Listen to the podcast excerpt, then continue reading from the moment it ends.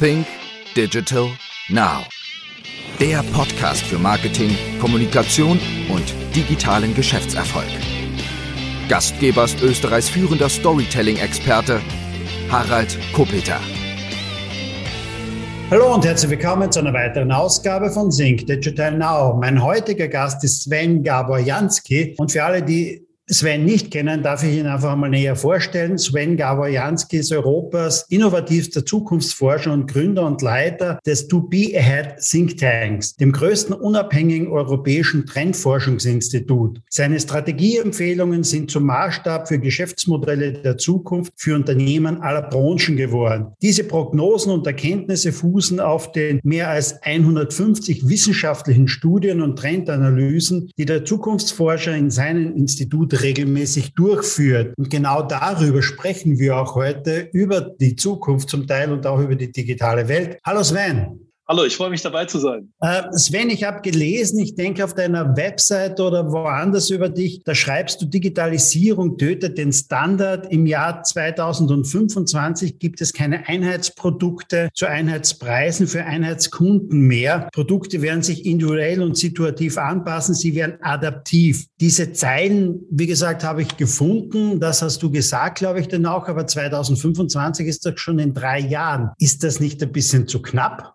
Naja, also als wir die Prognose gemacht haben, wir Zukunftsforscher, wir machen ja immer zehn Jahresprognosen, also zehn Jahre in die Zukunft. Ähm, das ist so der Bereich, ähm, den man relativ gut äh, prognostizieren kann ne, mit wissenschaftlichen Methoden. Ähm, und tatsächlich, als wir diese Prognose gemacht haben in unserem Institut, da äh, war es ungefähr 2015 und wir haben, eben zehn Jahre vorausprognostiziert. Ich glaube, aus heutiger Sicht muss man sagen, äh, in all den Bereichen, in denen wir eine eine, eine hohe Nutzung von, äh, von Daten haben, also digitale, hochdigitale Geschäftsmodelle. In all den Branchen passiert genau das ähm, und, und zwar immer, immer schneller. Also da wird es ganz, also mit einiger Wahrscheinlichkeit tatsächlich Branchen geben, ähm, in denen es keine Standardprodukte mehr gibt im Jahr 2025. Allerdings muss man tatsächlich sagen, dass die Digitalisierung äh, in, in, in unseren Ländern im deutschsprachigen Raum, in, in, in der Mitte Europas, ähm, dann doch nicht ganz so schnell gegangen ist, wie, wie wir Zukunftsforscher das äh, 2015 ähm, äh, prognostiziert hatten. Da ist es an anderen Stellen der Welt viel, viel schneller gegangen und deshalb wird es nach wie vor auch 2025 äh, vermutlich noch Branchen geben, die, ähm, die so wenig Daten nutzen, dass immer noch Standardprodukte verkauft werden müssen, einfach weil es nicht besser geht sozusagen, weil man eben in der Datennutzung ähm, noch nicht so weit ist. Also das muss man aus heutiger Sicht tatsächlich sagen sagen, da hat sich in manchen Branchen die, die Entwicklung ein bisschen, ein bisschen, ist ein bisschen langsamer vonstatten gegangen, als wir es eigentlich gedacht haben. Woran liegt jetzt das eigentlich, wenn du sagst, ne, dass, dass es in Europa vielleicht ein bisschen länger dauert? Liegt es vielleicht daran, dass wir im Grunde genommen sehr, sehr gute Jahre denn hatten in der Vergangenheit und dass sich die Unternehmen vielleicht ein bisschen zu sehr ausgeruht haben und das Feld vielleicht China überlassen haben, den Asiaten überlassen haben und selbst nicht so wirklich Gas gegeben haben? Ja, genau daran liegt das. Also uns, uns geht es, uns geht es sehr, sehr gut. Äh, und zwar, das kann man, also das gilt für die gesamte Wirtschaft, das gilt für die allermeisten Branchen und das gilt auch für die allermeisten Menschen in unseren Ländern. Ähm, und auf diesem, auf diesem uns geht es gut, äh, lässt sich, lässt sich ganz gut ausruhen. Ja, ähm, das war in der, wenn man in die Welt der Innovation schaut und beziehungsweise in die, in die Art, wie Innovation in der Welt, an all den anderen Stellen der Welt passiert, dann hat äh, die, der, der, der schnelle der, der schnelle Progress, also die, der schnelle Fortschritt, ähm, hat, äh, hat hauptsächlich eine, äh, eine Ursache, eine Triebkraft. Und diese Triebkraft ist, dass es Menschen nicht so gut geht. Ähm, und diese Menschen neue Technologien benutzen und viel arbeiten, 24 Stunden, sieben Tage sozusagen daran arbeiten, dass es ihren Kindern irgendwann mal besser gehen soll. Ähm, das war übrigens, das ist jetzt, hat jetzt nicht zwingend mit China oder Silicon Valley zu tun, weil genau dasselbe war nach dem Zweiten Weltkrieg auch bei uns. Also meine Großelterngeneration, die hat 24 Stunden, sieben Tage gearbeitet, hat neue Technologien benutzt, Automobil und was weiß ich was, ja, ähm, damit es den Kindern besser geht. Und dann haben sie es geschafft. Und inzwischen geht es uns, wie gesagt, so gut, dass, dass es einige von uns vielleicht denken oder viele von uns uns denken, dass wir das nicht mehr nötig haben. Aber genau das führt dazu, dass an den Stellen, wo, äh, wo sozusagen die Schmelztiegel in der Welt für die vielen Unzufriedenen sind, also die, denen es nicht gut geht und die, die viel daran arbeiten, dass es ihnen besser gehen soll. Silicon Valley, ja, ist ein Schmelztiegel für Immigranten aus aller Welt. Die chinesischen Großstädte, Shenzhen, Shanghai, sind Schmelztiegel für Immigranten, nicht aus aller Welt, aber aus chinesischen Dörfern. Äh, es sind auch viele, das reicht auch. Und, und überall, genau an diesen Orten ähm, in der Welt, äh, geht es gerade richtig mit, mit, mit, mit hoher und höchster Geschwindigkeit voran. Naja, und das ist eben nicht hier, weil es uns gut geht. Wenn man aber das, äh, die USA ein bisschen detaillierter ansieht jetzt einmal, dann haben wir auf der einen Seite Silicon Valley, wo du sagst, nicht, also auch dort kommen sehr viele äh, Migranten denn hin und auch dort geht wirklich denn etwas weiter. Aber das gilt nicht für die USA komplett, weil wenn ich daran denke, ähm, ich war das letzte Mal vor zwei Jahren in New York und da habe ich gesehen, also im Grunde genommen habe ich da beispielsweise keine Teslas gesehen. Ich habe, ähm, ja, Uber, ja, das hast du gesehen, aber diese großen Innovationen jetzt, also ähm, ja, ich musste Amazon Go, musste ich suchen. Äh, eine Weiterentwicklung gab es da, glaube ich, die letzten zwei, drei Jahre auch nicht mehr. Wenn man das sich einmal ansieht, die Leute sind nur reingekommen, um mal zu schauen, wie funktioniert also das wirklich einkaufen ohne einer Kasse. Aber richtige Innovationen zu Städten wie New York gibt es aus meiner Sicht fast nicht. Also ist es, wird, wird mehr in Zukunft in Asien passieren, weil du, so wie du es gesagt hast, dort vielleicht noch einmal der Ansporn noch ein größerer ist? Also ganz absolut definitiv. Äh, in Asien ist im Augenblick das Zentrum, und auch nicht ganz Asien, ja, da gibt es also wenige, wenige Megacities tatsächlich, die, die da die Trendtreiber sind, aber ähm, das sind die Trendtreiber im Augenblick für die Innovationsgeschwindigkeit in der Welt. Dort ist die Innovationsgeschwindigkeit am höchsten. Und äh, wenn du dir Städte anschaust wie Shenzhen oder Shanghai oder also, naja, diese typischen äh, chinesischen Städte, da kann man das überhaupt nicht sagen, dass dort nichts passiert, sondern da ist, äh, also äh, da, da, da entstehen Wolkenkratzer in zwei Jahren, komplette Neubau, also komplette Stadtgebiete werden neu gebaut und so weiter und so fort. Ja, da entstehen ähm, äh, Flotten von autonomen, also selbstfahrenden Taxis, die es da gibt und so weiter und so fort. Also äh, selbstverständlich äh, darf man darf man auch ähm, auch dort nicht nicht übertreiben. Auch Dort äh, ist noch nicht alles komplett digital. Ja, also äh, wir sind da auf, einer, auf, einem, auf einem Weg, auf einer Bewegung. Aber, aber was, wir, was wir dringend lernen, lernen sollten, ähm, wenn wir uns mit Digitalisierung beschäftigen, ist, dass die, dass die Tempomacher, ähm, die, die die Geschwindigkeit bestimmen in der Welt, eben nicht mehr, dass man da nicht mehr nach Westen schauen kann äh, oder jedenfalls nicht mehr ausschließlich nach Westen schauen kann, sondern eben nach Osten schauen muss. Ähm, und das ist, äh, das ist etwas Neues, aber, ähm, aber das betrifft jetzt natürlich nicht auch, auch nicht nur die Digitalisierung, sondern das betrifft sehr, sehr viele, sehr, sehr viele Bereiche der, der globalen Wirtschaft, der globalen Politik, dass, dass China und, äh, und seine, seine Nachbarstaaten sich sozusagen jetzt jetzt den Teil wieder, muss man ja sagen, wieder nehmen, den sie schon mal hatten und den sie möglicherweise auch äh, aufgrund ihrer Größe in der Welt und ihrer, ihrer äh, Einwohnerzahl beanspruchen können. Werden wir in Europa den Anschluss noch einmal finden oder wird diese Lücke so groß bleiben oder mitunter noch größer werden? Dazu, dazu muss ich zwei Sachen sagen. Ähm, das Positive ist, wir haben eine Chance, den, den, den Anschluss zu finden. Wir haben sogar die Chance, äh, an gewissen Stellen wieder zu überholen. Ähm, warum ist das so? Weil in der Welt der Technologieentwicklung es es völlig normal ist, und das ist nicht neu, sondern das war schon immer so, dass, dass immer, wenn eine, wenn eine Technologie durch eine neue Technologie grundlegend abgelöst wird, immer dann gibt es neue Akteure, die, äh, also Akteure, neue Unternehmen sozusagen, die die, die, die Weltführenden äh, sind. Ähm, da gibt's diese, diese nette Übung, ähm, dass man in die, in die Aktienindizes äh, der Welt schaut,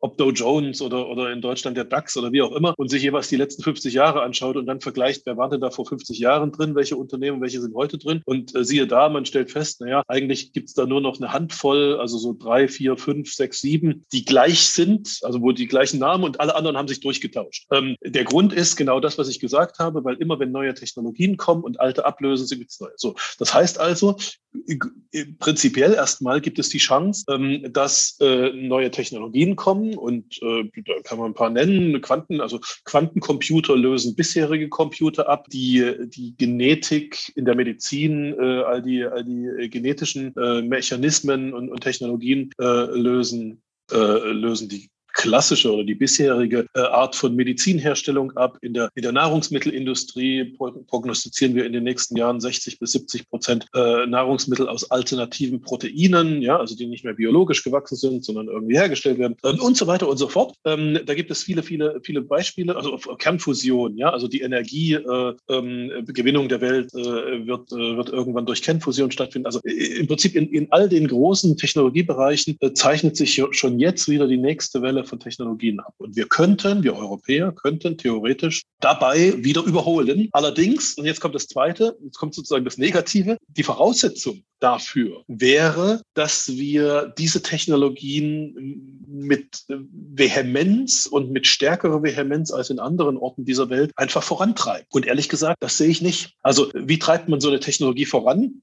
Da gibt es, das gibt es ein, ein Mittel, das ist äh, bewährt. Man, man, bildet, man bildet Gebiete, so Sonderwirtschaftszonen könnte man sagen, in denen man die, äh, die Regulation runtersetzt, also die, die, die Verbote und so und die Steuern runter ähm, und lädt sozusagen alle, alle Interessierten aus aller Welt ein, da in diese Gebiete zu kommen und eben, äh, eben zu probieren und zu machen und zu tun und zu entwickeln. Ähm, nichts anderes hat das Silicon Valley gemacht, nichts anderes haben, äh, haben die Chinesen gemacht mit Shenzhen. Das sind alle Sonder Sonderwirtschaftszonen. Und ich allerdings, also und theoretisch könnten wir das auch machen in Europa. Allerdings sehe ich da kein, wie soll ich sagen, keine Tendenz dazu. Ja, ich sehe eher eher das Gegensätzliche, dass wir jedenfalls in Deutschland wird das oft oft gesagt. Jetzt gerade unter der neuen Bundesregierung ähm, wird gesagt, ja, wir müssen, wenn es um Technologie geht, wir müssen das Vorratsprinzip einführen, was, was im, äh, können, Entschuldigung, nicht das Vorrats, das Vorsorgeprinzip einführen, ähm, was im Prinzip nichts anderes heißt, als wir können eine Technologie erst dann unterstützen, wenn wir genau wissen, was am Ende rauskommt, damit da nichts äh, schief geht sozusagen. Und mit diesem äh, Vorsorgeprinzip kannst du keine Technologien entwickeln. Keine der, der, der bedeutenden Technologien wäre auf diese Weise entwickelt worden. Ja? Nicht das Penicillin, nicht das Auto, nicht, weil man eben vorher nicht genau weiß, was am Ende. Und wenn man immer erst so lange wartet, bis man irgendwie halbwegs genau weiß, naja, dann sind die anderen halt immer schneller. Also lange Rede, kurzer Sinn. Deine Frage war, können wir Europäer aufholen? Erstens, wir können nicht aufholen in den heute schon bekannten Technologiearten, also künstliche Intelligenz beispielsweise, da soll mir niemand erzählen, dass wir aufholen können. Keine Chance, da aufzuholen. Ähm, aber wir könnten aufholen in neuen Technologien, die neu entstehen, unter der Bedingung, dass wir unser Mindset verändern. Und das mag jetzt jeder für sich selber einschätzen, ob er, ob er das glaubt oder eben nicht. Man findet auf deiner Webseite sehr viele Trendanalysen, beispielsweise die Zukunft des Denkens, die Zukunft der Umwelt, die Zukunft des Glücks. Man findet aber nichts etwas so mit dem Titel die Zukunft der Digitalisierung. Ist das Thema Digitalisierung sowieso über alles schon einmal drüber und es, es, es entsteht oder, oder es spielt sich alles in der digitalen Welt im Grunde genommen ab? Genauso ist es. Genauso ist das. Also ähm, ich habe dieses Zukunftsforschungsinstitut, diesen, dieses To Be Ahead Institut habe ich vor ziemlich genau 20 Jahren gegründet. Im Jahr 2002 gab es unseren ersten Zukunftskongress, also genau vor 20 Jahren. Und damals haben wir das Institut gegründet wegen Digitalisierung. Ja, also damals war, wer sich noch erinnern kann, ähm, das war so die Zeit von äh, der, der MP3 MP3-Standard war erfunden worden. Ja, also in der Musikindustrie gab es so Raubkopien und Downloads und die Musikindustrie jammerte und sagte, es geht alles den Bach runter. Und wir sagten, ja, natürlich, es geht den Bach runter, aber am Ende werdet ihr durch digitale Modelle äh, noch überleben. Ja, und am Ende werden digitale Modelle stehen. Das war sozusagen die, die Gründungsbotschaft meines Zukunftsforschungsinstitutes. Und seit 20 Jahren bewegt uns quasi kaum was anderes, also nichts anderes mehr als diese Digitalisierung, die wir durchdeklinieren durch alle, durch alle Branchen und alle Lebensbereiche und so weiter weiter und so fort. Ähm, und wer sich meine Bücher anschaut, der und, und auch unsere Studien natürlich, ne, der wird feststellen, dass äh, die Digitalisierung überall drinsteckt, dass wir immer, immer prognostizieren, was wird denn, was passiert denn in den nächsten zehn Jahren in der Digitalisierung ähm, und das dann sozusagen versuchen zu übersetzen in, wie verändern sich die Wertschöpfungsketten in den einzelnen Branchen, wie verändern sich die Produkte, wie verändern sich die Kundensegmente und so weiter und so fort. Ähm, also Digitalisierung ist überall drin, ist die kurze Antwort. Gib uns da mal ein bisschen ein Beispiel darüber, oder vielleicht fällt dir einiges ein dazu, weil ich kann mir vorstellen, okay, es gibt Branchen, da geht es relativ rasch. Nicht? Wir sehen das mitunter jetzt am Arbeitsmarkt. Die letzten zwei Jahre hat uns Corona natürlich geholfen, diesen Arbeitsmarkt zu digitalisieren mit Homeoffice und, und, und. Aber was muss ich mir, ich sage mal, vorstellen, Digitalisierung und beispielsweise Zukunft des Glücks? Also da tue ich mir ein bisschen schwer jetzt einmal. Nicht? Also gibt es Branchen, wo du sagst, okay, da ist jetzt vielleicht weniger drinnen ähm, oder, oder ähm, gib uns einfach mal so, so ein paar Beispiele dafür. Ja, jetzt hast du dir natürlich etwas rausgesucht. Also das Glück ist ja, ist ja, ist ja zum Glück keine Branche sozusagen. Ja? Ähm, äh, jetzt hast du dir natürlich einen Bereich rausgesucht, der, der, der absolut in unseren Büchern, in unseren Studien mit vorkommt, weil, weil immer wieder die Frage gestellt wird an, an uns Zukunftsforscher, ja, ist das, was wir prognostizieren, diese ganzen Technologien und sowas, ähm, führt denn das auch dazu, dass die Menschen glücklicher sind? Ja, also dass wir ein besseres Leben führen sozusagen. Und äh, deshalb haben wir uns in diesen Trendanalysen eben auch mit dem Glück beschäftigt. Aber la, lass uns mal eins, eins, äh, eins nach dem anderen sozusagen beschreiben. Also das, was in der Digitalisierung in den, in den, in den allermeisten Branchen als nächstes, als nächster Schritt passiert, kann man eigentlich ganz leicht beschreiben. Und zwar äh, kann man beschreiben, indem man ähm, auf die Entwicklung von Quantencomputern schaut. Quantencomputer werden in den nächsten, also bis 2030, ja, in den nächsten knapp zehn Jahren, überall in jeder Branche zum, zur Normalerscheinung gehören. Warum? Wir, warum sind wir uns da so sicher? Ähm, weil alle die, die an Quantencomputern arbeiten, uns heute sagen, dass die Quantencomputer 2030 billiger sein werden, also besseres Preis-Leistungs-Verhältnis haben, als die heutigen äh, Superrechner und, und großen Rechenzentren. Das heißt, es ist rein eine Frage, ob, ob man jetzt Quantencomputer mag oder nicht. Das ist völlig egal. Es ist rein eine finanzielle Frage, dass alle Unternehmen, die irgendwie mit Computern, mit Rechenzentren arbeiten, mit Quantencomputern arbeiten werden. Das ist schon mal der erste Punkt. Der zweite Punkt ist, was passiert dann? Was können Quantencomputer, was machen die anders als bisherige Computer? Nun, ähm, sie können besser simulieren und also Simulationen äh, machen in die Zukunft ähm, und Muster erkennen. Und beide Dinge, nämlich Simulation und Mustererkennung, brauchst du für künstliche Intelligenz, also quasi für Prognose. Wenn du, wenn du, wenn du jeden Weg sozusagen äh,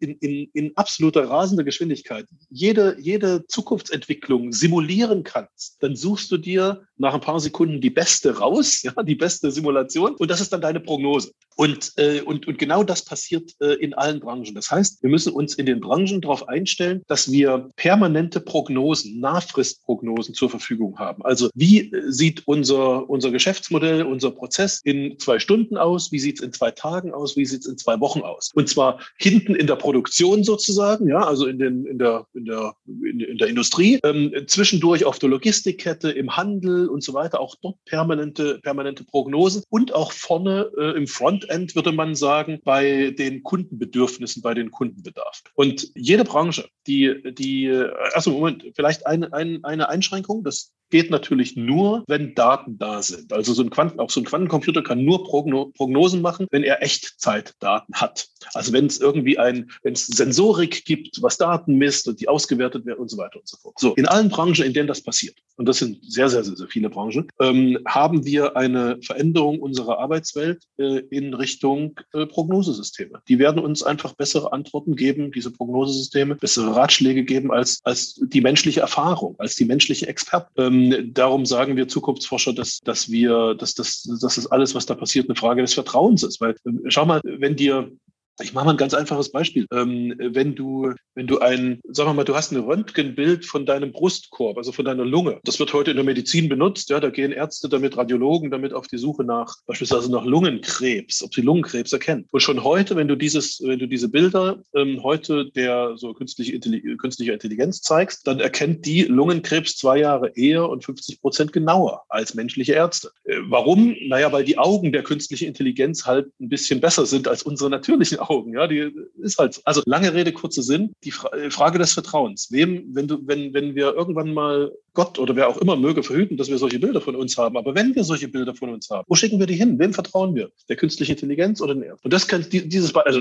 Antwort ist ganz einfach. Natürlich schickst du es der künstlichen Intelligenz, weil du willst ja nicht, ja, ist doch klar, du willst ja nicht sterben. Also lange Rede, kurzer Sinn. Genau diese Beispiele gibt es in, in jeder Branche, wo, wo man Daten, wo man Daten erkennen kann. Das verändert ganz stark unsere Welt. So, und jetzt kommt es zum Glück. Jetzt ist die Frage, werden wir dadurch glücklicher durch all diese durch all diese Prognosen, durch all diese besseren Entscheidungen, ja, weil man muss ja sagen, das alles ist total nützlich, das steigert die Produktivität und, und macht die Produkte besser, alles gut. Aber wird die Menschheit dadurch glücklicher? Und auch das muss man sich als Zukunftsforscher fragen. Und die Antwort darauf ähm, ist, naja, es gibt keinen, es gibt keinen Kausalzusammenhang. Also es ist nicht automatisch, dass die Menschheit dadurch glücklicher wird. Ähm, das nicht, weil Glück ist nicht was, äh, was, äh, also es ist keine Empfindung, die sozusagen von außen kommt. Ähm, ja, das ist, äh, also wenn dein Umfeld jetzt irgendwie viel, viel besser wäre, ja, und du hast viel mehr Geld und du wohnst auf einem Schloss und was weiß ich was, ja.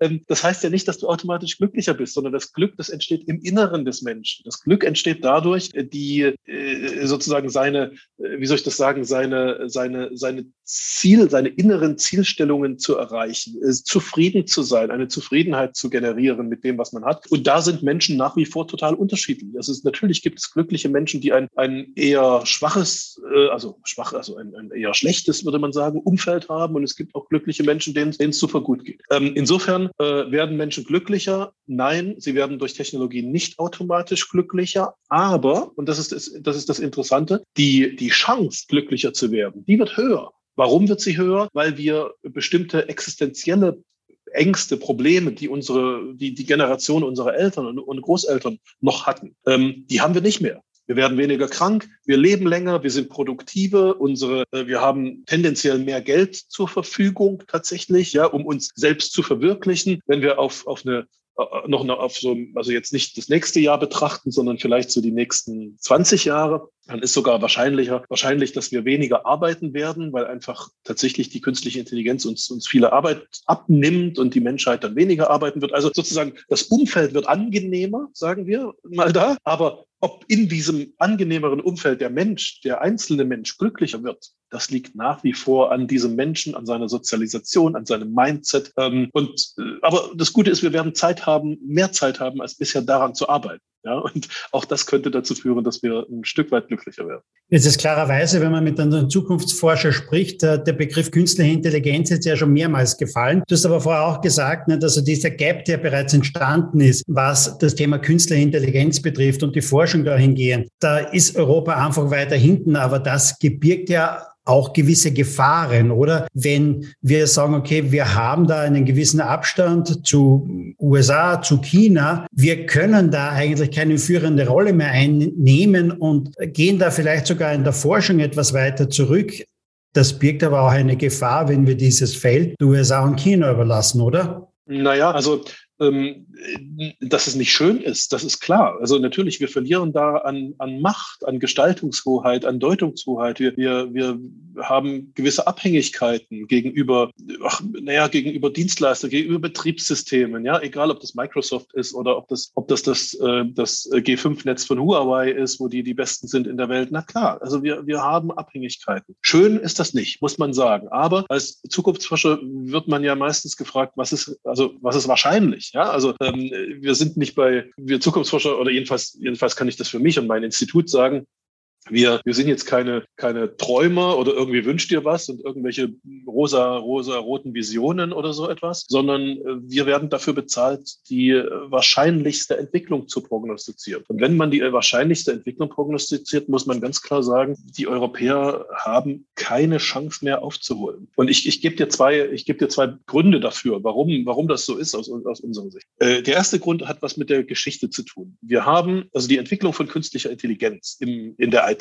Ja? Die geht schon, die, ist ja nicht neu, die geht schon über Jahrzehnte. Ähm, und, und tatsächlich war, war, war Europa, ganz besonders Deutschland, lange Zeit einer der, ein, eines der führenden Länder, hat auch die, hat das, das größte Institut, das Deutsche Institut, Institut äh, das DFKI, ja, Deutsches Forschungsinstitut für Künstliche Intelligenz gehabt. Das, das hat das meiste Fördergeld bekommen in der Welt. Tolle Sache. So, ähm, allerdings gibt es zwei Arten von künstlicher Intelligenz. Ich will das jetzt nicht zu, zu detailliert machen, aber, aber das, das sollte man wissen. Es gibt zwei Arten. Es gibt die sogenannte Vor vorprogrammierte äh, künstliche Intelligenz, also wo ein, wo ein kluger Mensch sich hinsetzt und sagt, wenn das passiert, dann machst du bitte das, wenn das passiert, dann das, dann und so weiter. Das ist die Basis von all den Assistenzsystemen, die wir in unseren Autos, also in den, in den deutschen, in den europäischen Autos haben. Ja? Und dann die zweite Art von künstlicher Intelligenz ist nicht vorprogrammiert. Das sind die selbstlernenden Systeme, die neuronalen Netze und so weiter. Und es hat in der wissenschaftlichen Diskussion und in der Entwicklung von künstlicher Intelligenz lange, äh, lange einen Streit gegeben. Äh, also die einen wollten mit den anderen nichts zu tun haben. Die einen haben gesagt, das, was ihr da macht, ist Quatsch und so weiter und so fort. Ähm, und die Deutschen, die Europäer, die Deutsche und die Europäer waren absolut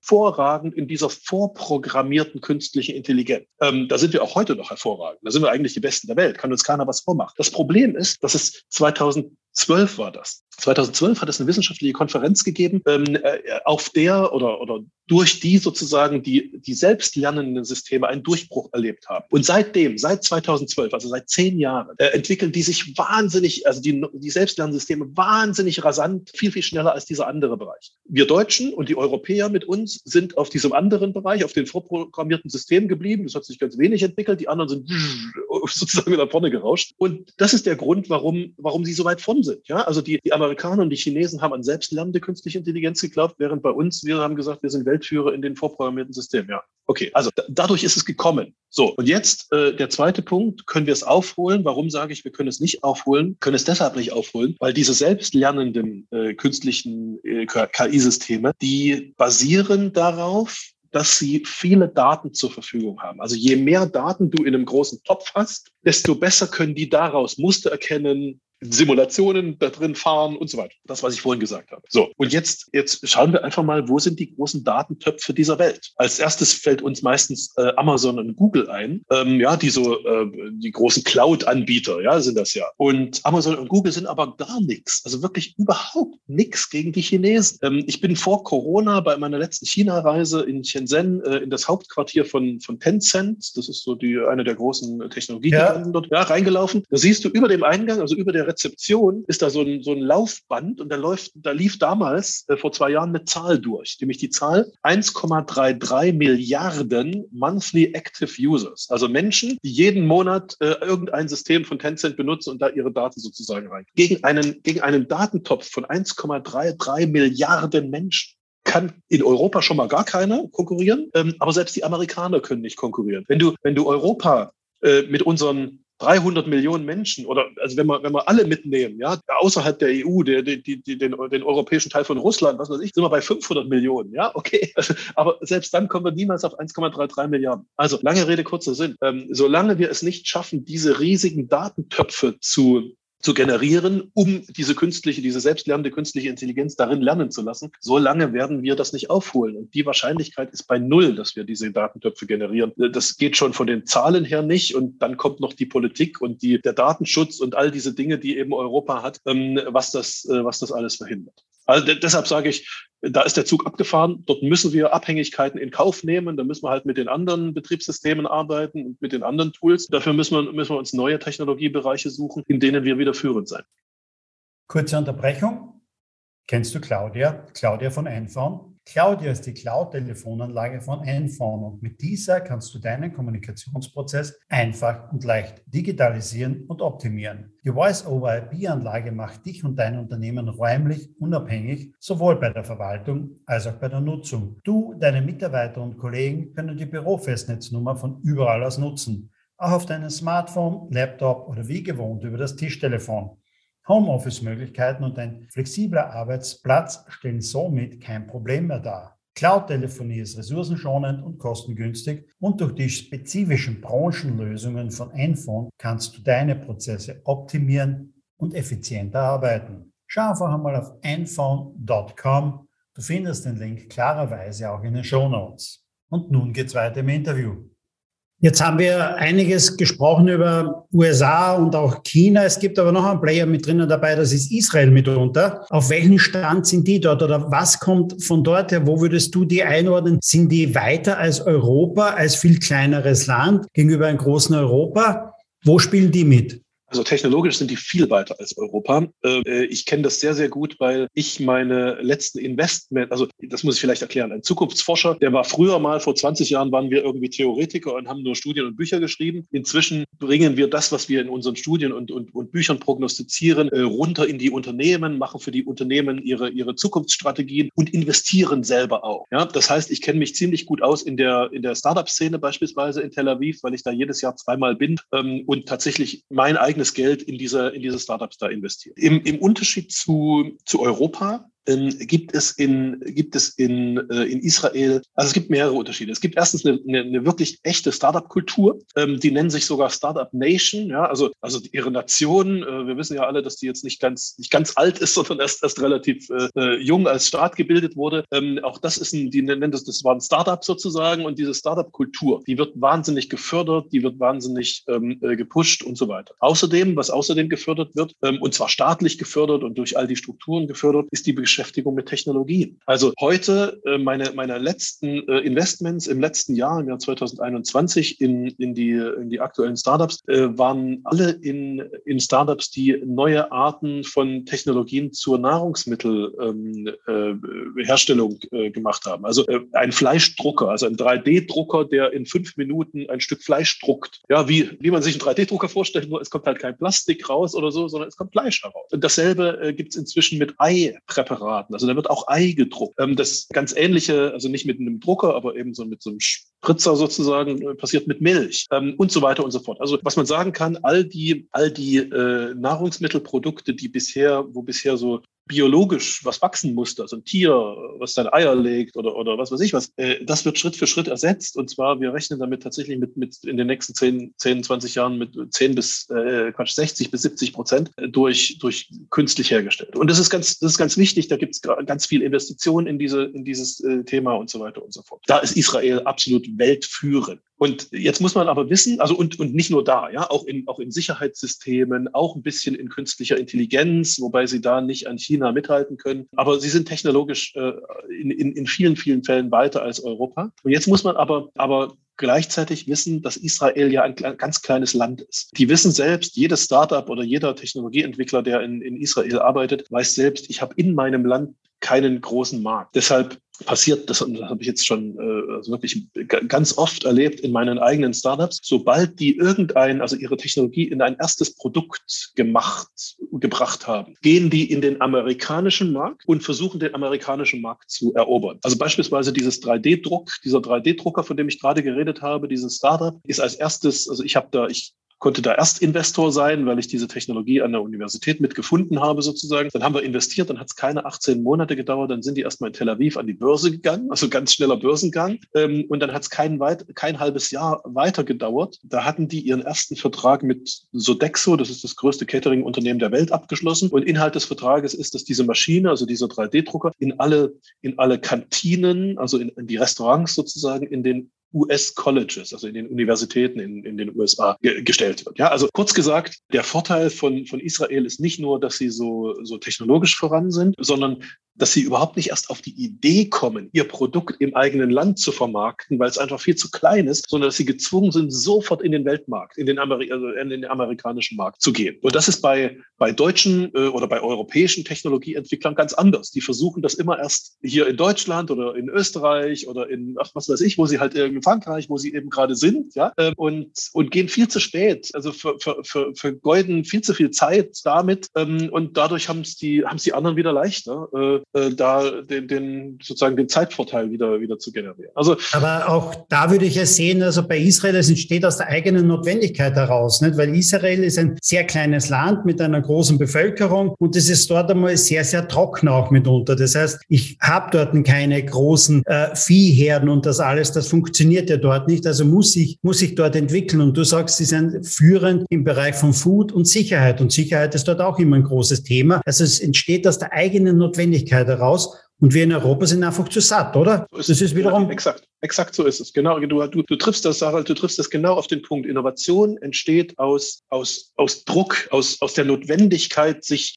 sich bewegen zu müssen, Neues erfinden zu müssen, damit es einem selbst sozusagen besser, besser geht. Das ist der, das ist die, die absolut stärkste Motivation äh, für Innovation und die ist in anderen Teilen der Welt viel, viel stärker ausgeprägt als bei uns in Europa. Das heißt, wir müssen eigentlich irgendwann noch einmal, ähm, ja, wahrscheinlich wird es bei uns vielleicht nur ein bisschen bergab gehen, oder? Bis der Druck und der Schmerz auch so groß wird, dass wir wieder mehr Innovation zulassen müssen und weniger auf den Regularien unterwegs sind, oder? Naja, also ja, das, können, das kann man so sagen, aber, aber nun, sind wir ja nicht blöd. Also wir, wir, wir, wir sehen das ja, es gibt Theorien dazu und Wissenschaft und so weiter. Also, ähm, also wenn wir, ich sag mal, wenn wir blöd wären, dann müssten wir es, dann würde es passieren, wie, du, wie du sagst, dann müssten wir es am eigenen Leib erst spüren, dass es uns schlecht geht und erst dann würden wir uns sozusagen äh verändern. Nun gibt es aber in der Welt, ich habe das vorhin schon gesagt, auch Methoden und die kann man wirklich wissenschaftlich beschreiben. Das kann man, das ist nicht schwer, ähm, wie man es anders machen kann. Ja, man kann beispielsweise, ich, ich sage dazu immer Sonderwirtschaftszonen oder Sonderentwicklungszonen ausrufen. Nichts anderes hat das Silicon Valley gemacht.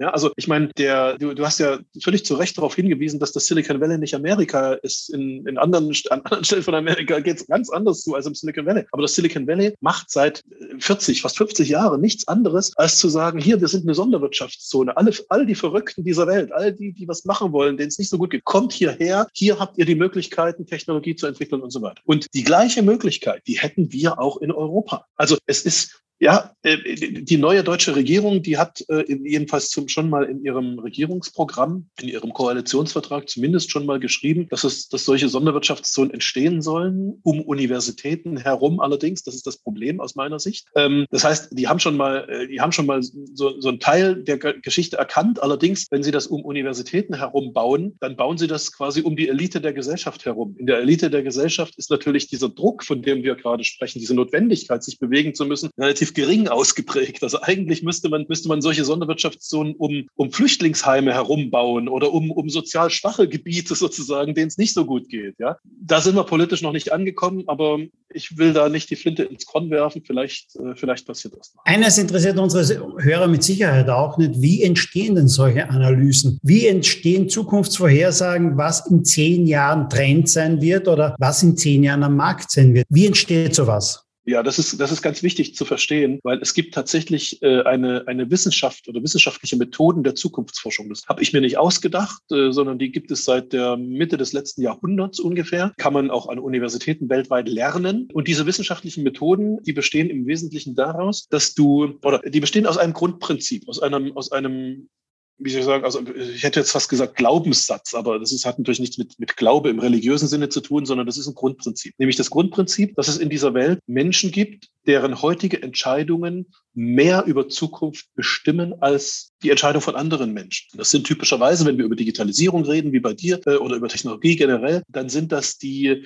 äh, Technologiechefs, die Strategiechefs, die Innovationschefs von großen marktprägenden Unternehmen weltweit natürlich. Und wenn du mit diesen Menschen redest, die also mit ihren heutigen Entscheidungen, wo du davon ausgehen kannst, ich, ich mache es mal ganz einfach. Wir können davon ausgehen, dass wenn die Strategiechefs von Facebook, von Microsoft, von Apple, von Google und von den Chinesen, Tencent und wie sie alle heißen, alle sagen, in den nächsten fünf bis zehn Jahren arbeiten wir am Metaversum dann kannst du davon ausgehen, dass Metaversum kommt. Egal, was die anderen Menschen sagen, es kommt einfach, weil die die Macht haben und die Ressourcen haben, das in die Welt zu treiben. Und ähm, jetzt wollte ich gar nicht über Metaversum reden, sondern nur über die Art von Zukunftsforschung. Wenn du als Zukunftsforscher mit den, mit den wichtigsten Entscheidern in diesen Unternehmen redest und lange Interviews machst, wir machen so tiefen Interviews, 90 Minuten, 120 Minuten, äh, nicht nur mit einem, sondern mit vielen von denen. Und wir fragen die, was tut ihr heute? Warum tut ihr das? Was glaubt ihr, was daraus in den nächsten fünf bis zehn Jahren entsteht? Und was hat das wiederum für Auswirkungen auf die anderen in eurer, in eurer Branche und die Gesellschaft und so weiter und so fort? Dann kriegst du relativ klare,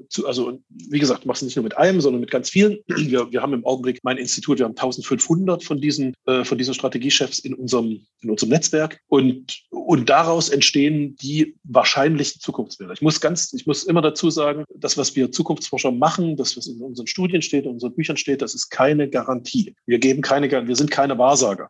Es gibt auch Zukunftsforscher, die, glaube ich, die von sich denken, dass sie Wahrsager sind, aber das sind wir, nee, mein Institut nicht. Ja? Ähm, wir sind reine Wissenschaftler. Wir, wir, wir beschreiben nur Wahrscheinlichkeiten. Allerdings tatsächlich äh, in der Realität dieser Welt treten diese Wahrscheinlichkeiten relativ oft ein, weil sie eben aus den Köpfen derjenigen Menschen kommen, die auch die Macht haben, das wirklich in die, in die Welt. Welche Branchen sind für dich persönlich am spannendsten? Also im Augenblick ist für mich die, die Medizin, also es sind eigentlich sind es drei Branchen. Medizin, Nahrung und äh, Computer, IT. Warum? Die Medizin ist, in der Medizin passiert in den nächsten fünf, wahrscheinlich nur fünf, vielleicht zehn, aber wahrscheinlich nur fünf Jahre. Passiert etwas, was in anderen Branchen schon passiert ist. Und in der Medizin hat es aber noch stärkere Auswirkungen. Nämlich die Medizin wird in den nächsten fünf bis zehn Jahren in der Lage sein, Daten aus dem aus dem lebenden Körper zu messen. Ja, also in Echtzeit, äh, Real-Time-Data sozusagen aus meinem Körper. Wir haben, und, und der Körper, der menschliche Körper ist nun mal das wertvollste Ding auf der Welt. Also jedenfalls für die Menschen das wertvollste Ding auf der Welt. So, und wir haben schon die ganze Zeit, über Jahrzehnte sehen wir, ähm, dass immer dort, wo genau das passiert, nämlich dass wir in der Lage sind, Echtzeitdaten zu messen, überall dort sind, in, sind wir in der Lage,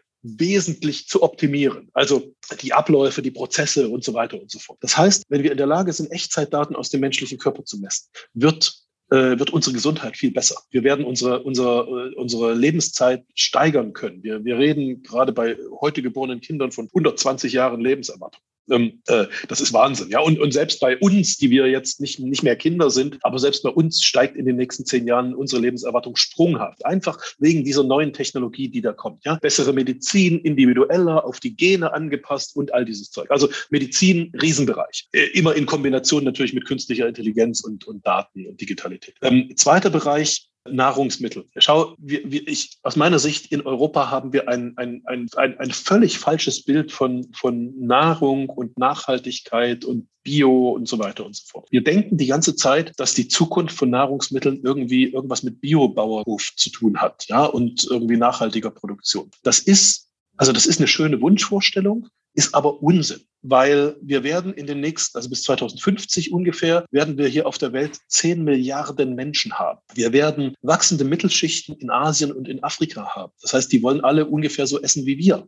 Wir brauchen 50 Prozent Nahrungsmittel mehr im Jahr 2050 als heute. Ähm, und, äh, und, und dabei haben wir noch mit Klima und so, also äh, knapp 20 Prozent äh, Ernteverluste wegen Dürre und Hitze und Kälte und all diese Extremwettersituationen. Also lange Rede, kurzer Sinn. Wir werden durch die durch die biologische, also durch die Art, äh, biologische Art, Nahrungsmittel herzustellen, werden wir niemals, in, in keinem Szenario, werden wir es schaffen, 10 Milliarden Menschen auf der Welt so zu ernähren, wie sie ernährt werden wollen. Das heißt, falls wir das versuchen, dann, dann kreieren wir Konflikte. Und zwar echte Konflikte, Verteilungskämpfe weltweit, Flüchtlingsströme, all dieses, all dieses Zeug. Ähm, das ist aber kein, das ist nicht zwangsläufig, weil es gibt eben eine, eine Art, diese Nahrungsmittel, und zwar nicht schlechter, sondern eher gesünder, eher besser, künstlich herzustellen. Eben durch alternative Proteine. Ja? Ähm, das Fleisch aus diesem 3D-Drucker, von dem ich gesprochen habe, ähm, das schmeckt, ich, ich habe das gekostet, ich habe das mehrfach gekostet, das schmeckt großartig, das schmeckt mir besser als, als normales Fleisch. Ähm, es muss halt vorher kein Tier dafür sterben oh, okay, warum soll jetzt ein Tier sterben, wenn es auch so geht? Ja? Also lange Rede, kurzer Sinn. Wir werden es schaffen, für 10 Milliarden Menschen genug Nahrung zu haben, aber nur dann, wenn wir 60 bis 70 von künstlich, äh, Prozent davon äh, künstlich herstellen. Und da gibt es jetzt schon wahnsinnig tolle Technologien, wahnsinnig starke Treiber, auch im Investorenbereich und so weiter. Also riesen, riesen, riesen, riesen Bereich. Okay, und der letzte Bereich, ähm, äh, ohne das jetzt in die Länge treiben zu wollen, ich habe das vorhin schon gesagt, ähm, ist der Bereich von, von Computer und IT, nämlich die, der Generationswechsel von bisherigen, von bisheriger IT, also von den Turing, Turing-Computern hin zu Quantencomputern. Und auch, auch da äh, für mich wahnsinnig interessant. Ich bin, ich, ich hatte die Chance zu investieren, selber als Erstinvestor zu investieren in eines der aus meiner Sicht vielversprechendsten Quantencomputer-Startups. Ähm, und wenn das so stimmt, äh, was da heute prognostiziert wird, dann legen die gerade die Grundlage ähm, für, für eine komplett neue IT-Welt im Jahr 2030. Und das ist natürlich ja für den Investor wahnsinnig spannend, für den Zukunftsforscher wahnsinnig spannend und für jeden, der irgendwie beteiligt sein möchte oder mitmachen möchte oder mitarbeiten möchte, auch, auch wahnsinnig spannend. Jetzt hast du vorher erwähnt, du hast ein Institut 2002 gegründet. Nimmst du dann irgendwann auch einmal eine Analyse zur Hand und reflektierst das Ganze nach zehn Jahren und sagst, okay, oh, da, das war eine Punktlandung, da bin ich weit daneben gelegen, ähm, das hat sich ganz anders entwickelt. Was war vielleicht, wo bist du am meisten daneben gelegen? Ja, kann ich dir ganz genau sagen, ähm, weil äh, wir haben im Jahr 2008 haben wir ein Buch geschrieben oder habe ich ein Buch geschrieben über das Jahr 2020 und das war ja nun vor zwei Jahren sozusagen, also da konnte man sehr genau äh, analysieren, äh, wer, also was passiert ist und was nicht passiert. Und äh, das allermeiste in diesem Buch ist viel viel eher eingetreten, als wir es prognostiziert haben. Aber es gab eine Sache, die die nicht oder bisher nicht eingetreten ist. Und zwar haben wir im Jahr 2008 schon das Metaversum prognostiziert. Also wir haben im Prinzip prognostiziert dass das äh, Internet zu einer, zu einer 3D-Welt wird, in der man mit kleinen Figuren, mit kleinen Avataren so durchläuft und dann eben, eben Dinge tut.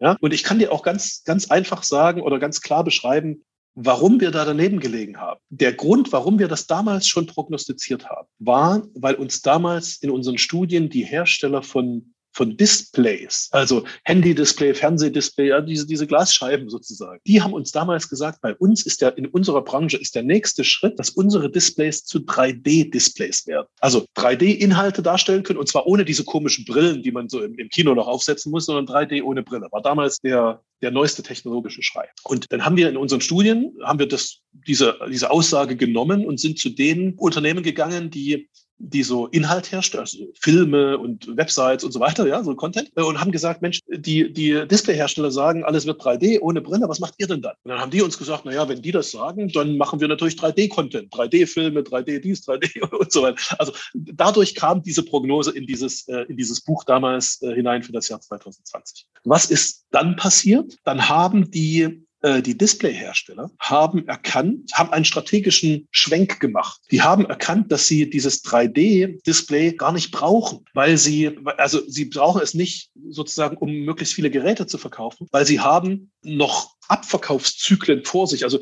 vielleicht erinnerst du dich damals, äh, da, da, wurde Plasma-TV erfunden. Also es ging erstmal in die Breite sozusagen. Ja? Diese, die Fernsehgeräte wurden immer breiter. Und als, als dieser Abverkaufszyklus von breiten Fernsehgeräten vorbei war, als die nicht mehr genug verkauft haben, haben die das sogenannte Smart TV gemacht. Also haben einfach das Internet an den Fernseher angeschlossen und das Smart TV genannt, hatten wieder einen Abverkaufszyklus. Ja? Das heißt, die haben diese 3D-Technologie überhaupt noch nicht gebraucht, um ihr Zeug da zu verkaufen. Und dadurch haben die das nach vorne geschoben und haben es einfach noch nicht angefasst. Lange Rede, kurzer Sinn. Das heißt nicht, dass dass, diese dreidimensionalen Computer- oder äh, Web-, also Internetwelten nicht kommen würden. Aber sie sind bisher noch nicht gekommen. Warum sind sie noch nicht gekommen? Weil einer der wesentlichen Treiber dafür einen Strategiewechsel vollzogen hat. Ähm, wenn du mich fragst, du, alles das, was wir damals prognostiziert haben, kann man wahrscheinlich nahezu eins zu eins mit einer kleinen Aktualisierung verwenden für die Beschreibung dessen, was in den nächsten fünf bis zehn Jahren passiert, nämlich dieses Metaversum sozusagen. Ja? Weil das war genau der Vorläufer des, des, des Metaversums, den wir da beschrieben haben. Aber das passiert manchmal. Ja? Also wir sind, und das wollte ich vorhin auch sagen, als ich die Methode von Zukunftsforschung beschrieben habe, wir Zukunftsforscher, wir denken uns nichts aus. Wir analysieren das, was die anderen machen und beschreiben dann sozusagen, wohin das, äh, wohin das geht. Und insofern, wenn die anderen uns irgendwas sagen, was dann, was dann nicht umgesetzt wird, weil sie ihre Strategie nochmal verändern, ja, dann haben wir eben was Falsches beschrieben. Kommt es eigentlich auch einmal vor, wenn du sagst, okay, ihr denkt euch nichts aus, aber eure Analysen ergeben etwas, wo du dir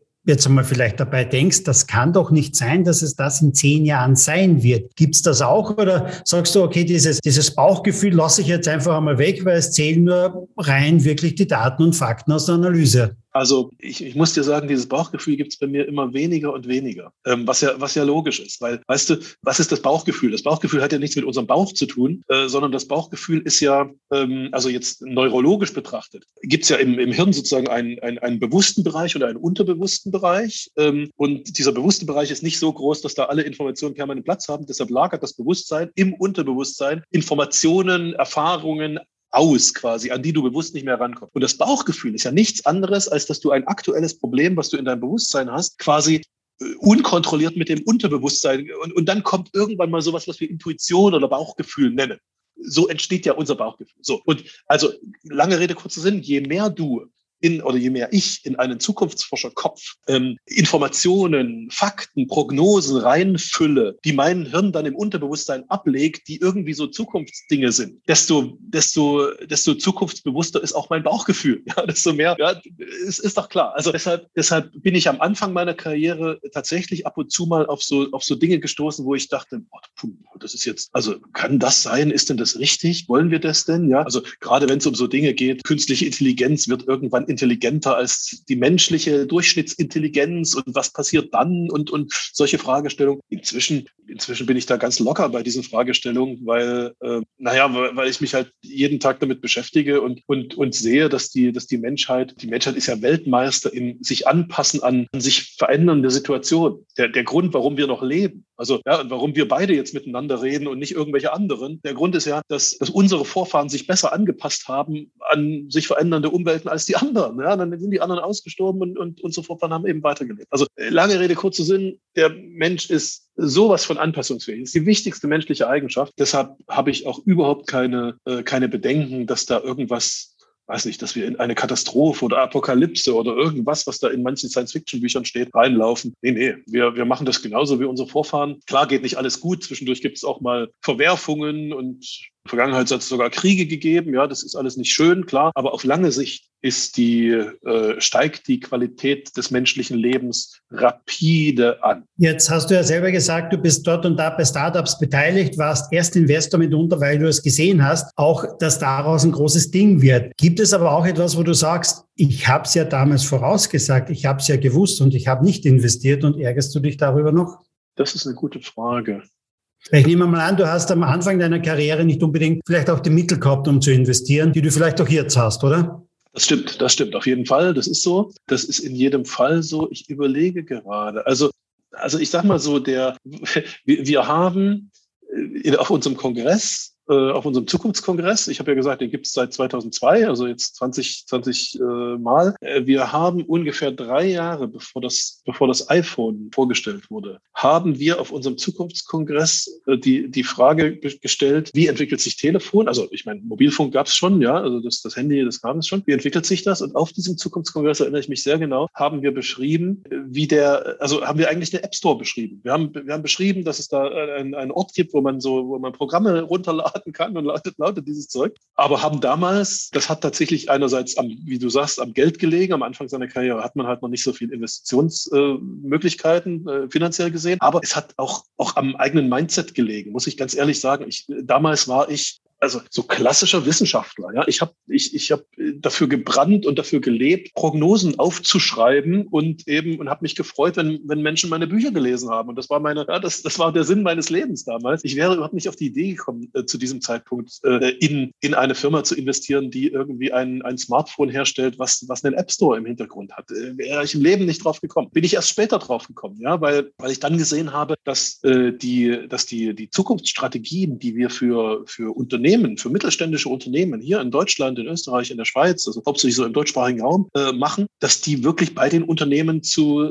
naja, zu, zu Abermillionen, manchmal Milliarden Gewinnen führen. Und dann habe ich mir natürlich gedacht, Mensch, jetzt hast du irgendwie ähm, äh, eine tolle Sache gemacht, äh, eine tolle Strategie gemacht, wirst ganz gut bezahlt dafür, kriegst irgendwie ordentlich Tagessätze. Aber also hättest, wird, hättest du diese Tagessätze getauscht in ein kleines Investment, dann hättest du viel, viel mehr. Ne? Und dadurch bin ich sozusagen selber dazu gekommen, was tatsächlich dazu geführt hat, dass ich jetzt inzwischen ähm, sogar eine kleine Investmentfonds gegründet habe und, äh, und, und, und mittelständische Unternehmen, die, die, die glauben oder die, die, die verstehen, dass sie, dass sie selber Startups gründen müssen, es aber selber nicht können, die lagern das jetzt sogar bei uns aus. Also die geben uns den Auftrag sozusagen, gründet für uns diese Startups und, äh, oh. und, und macht sie groß, ähm, was ein ganz schönes, äh, was eine ganz schöne Entwicklung für einen, für einen Zukunftsforscher ist, weil natürlich auch die, die eigene, das eigene, das eigene Leben und der eigene Wirkungskreis natürlich sich, äh, sich verbreitert hat, klar.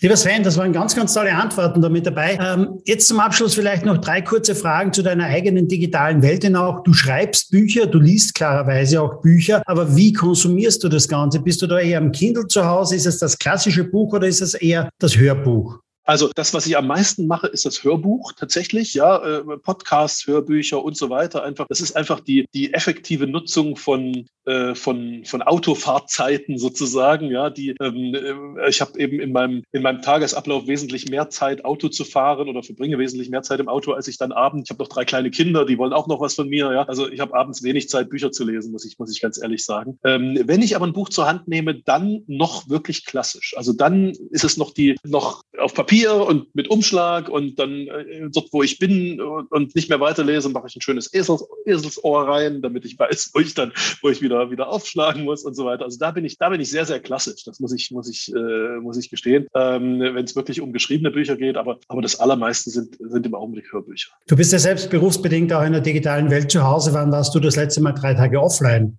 Puh.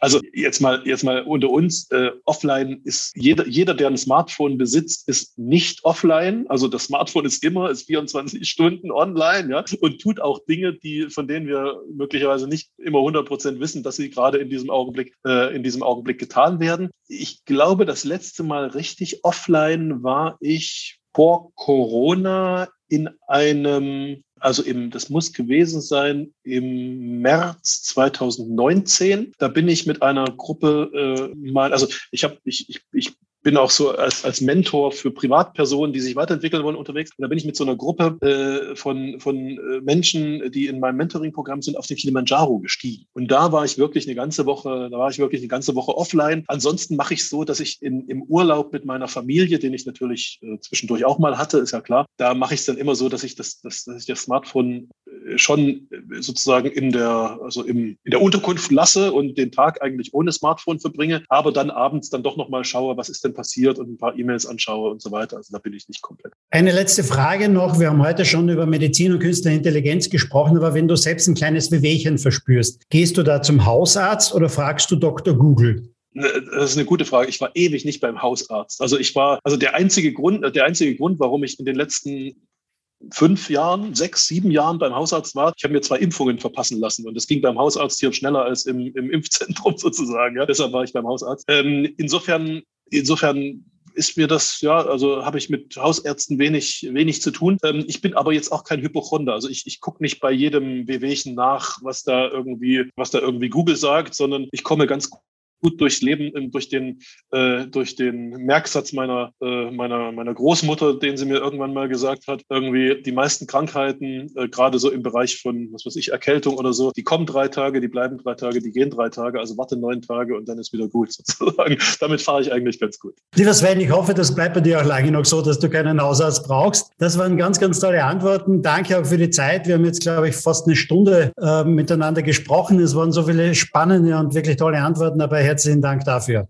Vielen Dank für deine Fragen. Hat mir, hat mir großen Spaß gemacht.